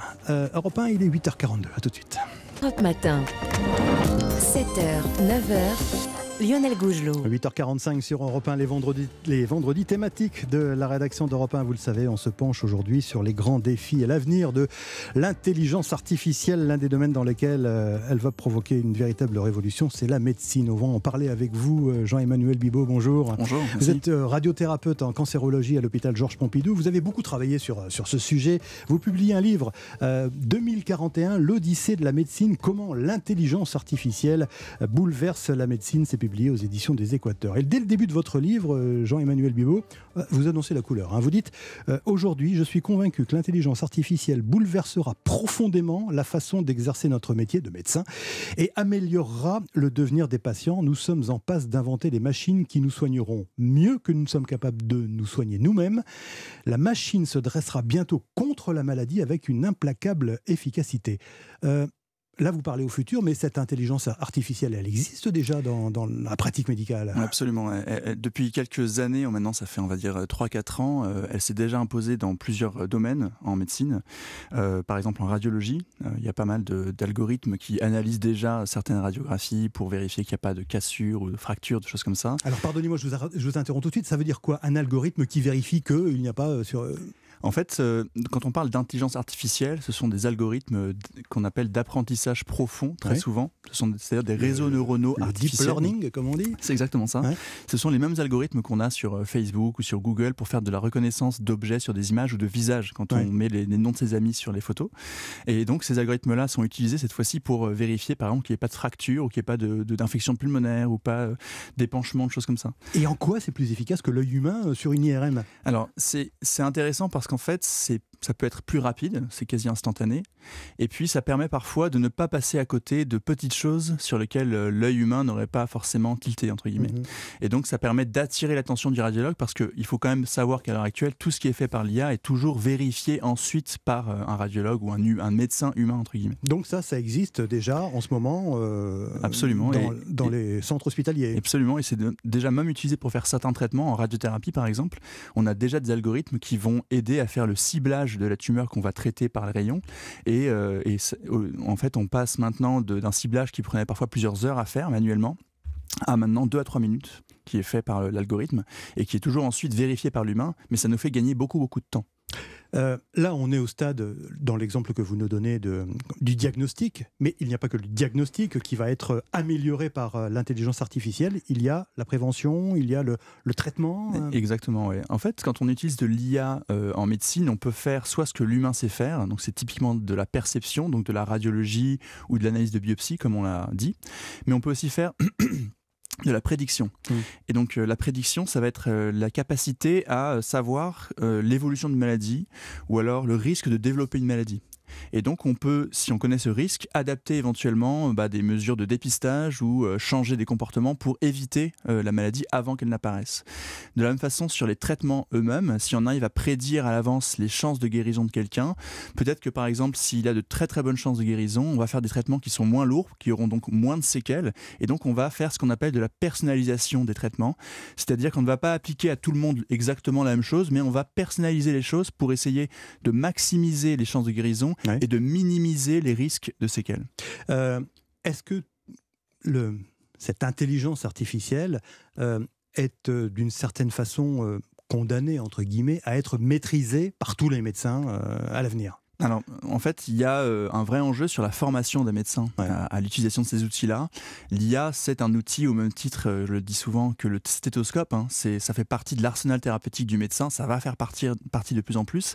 Et il va falloir former les médecins à bien l'utiliser, à bien la contrôler et puis à bien comprendre aussi quand même à minima comment elle a été faite pour pouvoir juger de sa qualité tout simplement. Mmh. Et donc euh, la faculté Paris-Cité où je suis a, lancé notamment le département d'IA en santé qui est un des mmh. premiers de France qui forme entre autres les médecins à l'IA mais aussi par exemple les ingénieurs au métier de la santé. Quels sont les, progrès, quelles sont les, découvertes euh, auxquelles il faut s'attendre pour, pour l'avenir?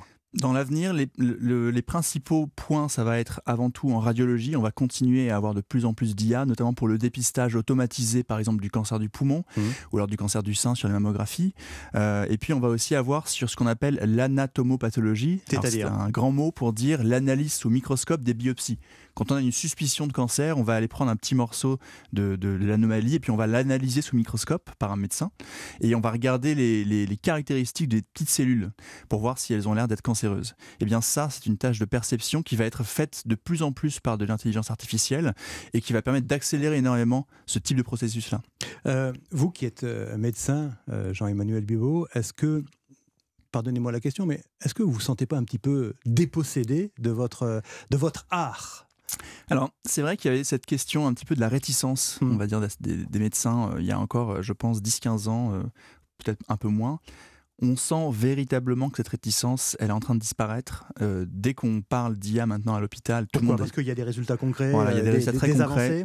Et les médecins sentent bien que l'IA est, est- est développée pour le bénéfice du patient. Et Mm. en fait, bien entendu, le, le but d'un médecin, c'est de guérir le plus possible ses patients. Mm. Et donc, il y a une vraie excitation, au contraire, actuellement, au lieu de la réticence qu'on pouvait rencontrer avant, sur ces outils-là, pour pouvoir s'en servir pour, au bénéfice des patients. Mais oui, et, mais co- comment, comment le médecin que vous êtes, alors vous, vous êtes convaincu, mais comment les, les confrères peut-être euh, peuvent-ils être convaincus finalement de euh, la perspicacité, euh, de la pertinence d'un diagnostic par intelligence artificielle? Il peut toujours y avoir une zone d'ombre, une incertitude. Absolument. Alors ça, c'est vraiment un, un thème très très important en IA, particulièrement appliqué à la médecine. C'est le fait qu'on puisse faire confiance ou pas à ce qui est fait par l'algorithme. Mm. Très souvent, c'est difficile de faire confiance parce que l'algorithme vous donne une réponse ou un diagnostic, mais ne vous donne pas les raisons pour lesquelles il a pris cette décision, par exemple. Et ça, c'est un vrai problème. Mm. Maintenant, on a des méthodologies qui, ça fait plusieurs années, euh, qu'on appelle des méthodologies d'interprétabilité, c'est-à-dire que l'algorithme, l'IA, vous donne le résultat, mais aussi les raisons pour lesquelles il pense qu'il y a un, un tel ou tel diagnostic. Mm. Et donc, le médecin peut juger de la pertinence de ces raisons-là, par exemple pour voir si ça correspond à son intuition médicale. Et donc, on a déjà des outils qui permettent d'aller un peu au-delà de ces problématiques-là. Alors maintenant, moi, je me mets de- du côté de- du point de vue du patient. Est-ce que là aussi, euh, c'est pas euh, source de réticence, d'interrogation? Moi-même, en tant que patient, est-ce que je fais plus confiance à la machine sous intelligence artificielle plutôt qu'au médecin que je connais, avec lequel j'ai une relation de confiance et dont j'ai euh, la certitude qu'il a euh, les capacités pour traiter la, la maladie dont, dont- dont je suis atteint Absolument. Alors ça, c'est aussi quelque chose qui est en train de, de vraiment beaucoup évoluer. Euh, les gens sont en train de comprendre que l'IA ne va pas remplacer le médecin totalement. Je pense que c'est pas le but du tout. Euh, c'est pas le but des chercheurs qui travaillent sur ces thématiques-là. L'IA va venir en, en outil et, et paradoxalement, en fait, va renforcer la relation humaine entre le médecin et son patient parce que tous les actes techniques donc, dont on a parlé hein, sur la, la radiologie, la radiothérapie, etc., vont être faits de plus en plus de façon automatisée. Et donc, ça va libérer du temps pour la consultation, pour euh, la relation médecin-patient. Et donc, au contraire, ce qu'on va voir, alors qu'on s'attendait un peu à l'inverse, en réalité, on va voir, et ça a été montré dans pas mal de, de papiers faits par des équipes qui s'intéressent à ces thématiques-là, probablement que l'aspect humain de la médecine va paradoxalement va être très renforcé Ah bon parce que la- toute la technique va être diminuée dans le- l'emploi du temps, on va dire, du médecin. Mhm. Euh, mais il, y a- il restera donc ce- cette, euh, comment dirais-je, cette relation de, de confiance euh, Bah, obligatoire. enfin, elle, est, elle, est, elle est essentielle. Essentielle. Évidemment qu'on ne peut pas imaginer qu'un patient soit intégralement traité, entre guillemets, hein, par Mhm. euh, une intelligence artificielle. Euh, mais je, je prends aussi souvent cet exemple-là, qui est un peu caricatural, mais qui donne quand même une idée. Imaginons qu'en 2041, justement, on ait un système chirurgical automatisé qui vous donne d'excellentes chances de guérison, on va Ouais. dire 95%, et qu'à côté, vous savez que le chirurgien, alors je prends l'exemple de la chirurgie, mais ça peut être d'autres exemples, que le chirurgien humain donne de moins bons résultats, par exemple 80%. Je pense qu'on est tous d'accord, moi le premier, que j'aurais tendance à choisir la machine pour être certain qu'elle va me donner les meilleures chances. C'est comme dans ça tout. qui va se poser les questions. dans C'est comme années. dans tout, ce sont les résultats qui euh, finalement euh, accréditeront le, la, hum, comment dirais-je, le, le- le système d'une- certaine façon. Euh, L'intelligence artificielle, euh, Jean-Emmanuel Bibot, euh, ce sont euh, des logiciels, des algorithmes, des programmes, que sais-je, pardonnez-moi si je n'utilise pas les, termes très précis. Tout ça, ça coûte cher en fait. Pour équiper les, les services Oui. des, des hôpitaux Alors, à créer, paradoxalement, ça ne coûte pas très très cher parce que ça coûte du temps en fait de, de calculateur, grosso modo, et puis du temps humain pour les faire. Parce que c'est pas de la magie. hein. Derrière, il y a beaucoup de recherches, beaucoup d'humains qui les font. Euh, euh, par contre, c'est vrai que pour équiper les hôpitaux, ça, ça a un certain coût, et je pense que ce coût, euh, on l'a vu pour d'autres techniques, euh, va diminuer avec le temps. Plus le, les techniques vont se généraliser, plus les prix vont baisser. Mmh. Donc à l'heure actuelle, c'est encore relativement cher, mais euh, je pense que d'ici 5-10 ans, ça va se généraliser. Et puis il va y avoir des mécanismes de remboursement qui vont être mis euh, en place par les CPM, etc. Mmh. Et, et donc euh, les choses vont se démocratiser, c'est indubitable. Mais je vous pose la question parce que vous êtes bien placé pour le savoir, j'imagine. L'hôpital français, le système hospitalier français est en crise. Est-ce que, les, est-ce que les comptes sociaux peuvent se permettre d'investir massivement dans, cette, dans les différents outils de, de l'intelligence artificielle pour euh, améliorer les, les diagnostics, la prévention et les traitements. Alors je pense qu'ils le peuvent et surtout ils le doivent. Pourquoi? Parce que comme on l'a expliqué, euh, prenons l'exemple des scanners thoraciques, donc scanner des poumons pour voir si vous avez un cancer du poumon. À l'heure actuelle, il faut que le radiologue lise les 500 coupes de scanners et ça lui prend énormément de temps. Et, et donc euh, c'est un peu, un peu un problème. Il est préférable d'avoir une IA qui va pouvoir le faire de façon plus rapide et ensuite le radiologue va pouvoir le faire lui-même aussi de façon beaucoup plus rapide. Et donc ça va libérer du temps de médecin. Et donc ça va, il va falloir repenser la façon dont on attribue les ressources financières et, et aussi les ressources de temps, d'organisation de, de l'hôpital entre autres. Donc non seulement je pense qu'ils doivent, ils peuvent, mais surtout ils doivent parce qu'en fait en réalité ça va libérer du temps médical pour d'autres choses. Par contre, ce qu'il faut pas faire, c'est que on se dise ah bah j'ai acheté mon système d'IA donc j'ai pas besoin de d'employer plus de médecins. Ça, c'est le gros risque, à mon avis. C'est-à-dire qu'on se dise Oui, il faut pas que la j'ai machine besoin- quoi. Voilà. Voilà. En fait, c'est pas ça qu'il va falloir faire. Il va falloir acheter euh, ces systèmes-là, avoir plus de temps pour les médecins, pour qu'ils voient plus de patients et, et mieux les patients. Euh, mais il faut pas que ça se fasse au détriment de la, de la force médicale humaine, entre guillemets, quoi, et Ça, paramédicale. euh, cette, cet avenir de l'intelligence artificielle, euh, euh, elle est déjà enseignée, il est déjà enseigné euh, de- à la faculté Oui, absolument. Donc, euh, par exemple, à l'Université Paris-Cité, on a un département d'IA qui ne fait Mhm. que ça et qui, qui a l'originalité de- d'enseigner d'une part l'IA aux médecins, Mhm. mais aussi la médecine, entre guillemets, aux ingénieurs et aux chercheurs sur l'IA. Donc, on essaye de créer ces interactions-là pour les systèmes d'IA du futur. La médecine de l'avenir grâce à l'intelligence artificielle. Merci infiniment. Jean-Emmanuel Bibot. Je rappelle le titre de votre livre 2041, l'Odyssée de la médecine, comment l'intelligence artificielle bouleverse la médecine. C'est aux éditions des Équateurs. Toujours dans le cadre des vendredis thématiques de la rédaction d'Europe 1. Vous le savez, c'est toute la journée sur euh, notre antenne. Euh, on parlait de lui tout à l'heure avec euh, notre invité, le mathématicien Cédric Villani sera auteur du rapport Donner du sens à l'intelligence artificielle, sera l'invité ce soir de Pierre de Villeneuve à 19h15. C'est l'heure de retrouver Philippe Vandel pour le programme de Culture Média tout à l'heure après le journal de 9h. Bonjour mon cher Philippe. Bonjour Lionel. Alors dans notre info média du jour, je ne sais pas si vous avez vu cette nouvelle qui a été annoncée par Meta, euh, Donald Trump qui récupère euh, Ah ses comptes Insta et Facebook. On Mmh. sera avec Thomas Huchon, spécialiste, journaliste d'investigation, spécialiste des fake news, et Catherine Gentil, éditorialiste sur TF1 et LCI, et qui était à Washington quand Trump, pardon, était à la Maison Blanche. Au sommet également la chronique sport de Sacha Nokovic, comme tous les vendredis. Euh, il va nous parler de la visibilité des femmes dans les médias sportifs. Et Michael Jordan, il a 60 ans, mais lui, il a absolument aucune crainte pour sa retraite. Il y a Nike qui est là pour la pension. Et puis la comédienne Macha Merrill pour une pièce de théâtre qui va démarrer au théâtre Montparnasse, Une étoile, dans laquelle elle incarne une ancienne danseuse étoile. J'en dis pas plus parce qu'il faut pas spoiler. Merci Philippe Vandel, à tout à l'heure. Notez les rendez-vous d'infos sur Europe 1, Europe Midi, Romain Desarbres, midi 13h. Demain c'est Lénaïque Monnier que vous retrouvez pour euh, Europe Matin Week-end à partir de 6h. Lundi, retour de Dimitri Pavlenko. Bonne journée, à bientôt.